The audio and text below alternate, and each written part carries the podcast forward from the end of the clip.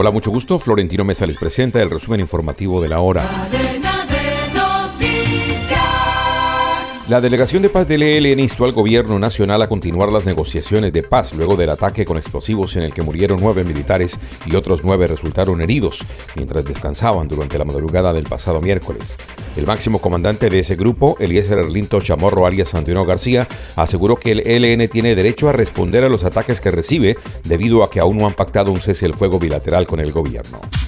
El Servicio Geológico Colombiano elevó anoche a alerta naranja el nivel de vigilancia sobre el volcán Nevado del Ruiz ante una inminente erupción del cráter que se ubica en los límites de los departamentos de Caldas y Tolima. La decisión del organismo dependiente del Ministerio de Minas y Energía se tomó ante la creciente actividad volcánica del Nevado del Ruiz, que en tan solo dos días casi ha duplicado los movimientos sísmicos que implicarían una explosión en cuestión de días o semanas. La Jurisdicción Especial para la Paz KEP citó a la empresaria de apuestas Enilce López, alias La Gata, a una audiencia en la que deberá esclarecer su relación con grupos paramilitares y parapolíticos, así como su participación en crímenes relacionados con el conflicto armado. La audiencia está prevista para los próximos 30 y 31 de mayo y los aportes de verdad que haga alias La Gata deberán superar lo declarado ante la justicia ordinaria. De lo contrario, será rechazada su solicitud de sometimiento a la JEP. El Banco de la República decidió por unanimidad aumentar en 25 puntos básicos la tasa de interés que fue fijada en el 13% con el fin de hacer que la inflación converja hacia su meta del 3% anual. La nueva subida de los intereses será esperada por los analistas, que sin embargo proyectan que puede ser de las últimas de un ciclo de alzas que comenzó en septiembre de 2021, ya que en los primeros meses de este año la inflación empezó a dar indicios de que está cerca de su techo.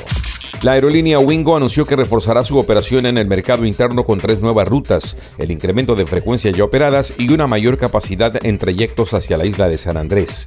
El anuncio se produce en momentos en que el país vive una crisis aérea por el cese de operaciones de dos aerolíneas de bajo costo por dificultades financieras. La tienda express. Llegó la tienda express. El más espectacular programa de fidelidad para tenderos y consumidor final. La tienda express módulo de mercadeo y radio promocional que se comunica con los tenderos a través de la radio. La tienda express. Mayores informes en el 315-545-3545. La tienda express. Colombia y Uruguay sellaron un empate sin goles en el partido inaugural del Campeonato Sudamericano Sub-17 que se celebra en Ecuador para repartir cuatro plazas para el Mundial de Octubre en Perú.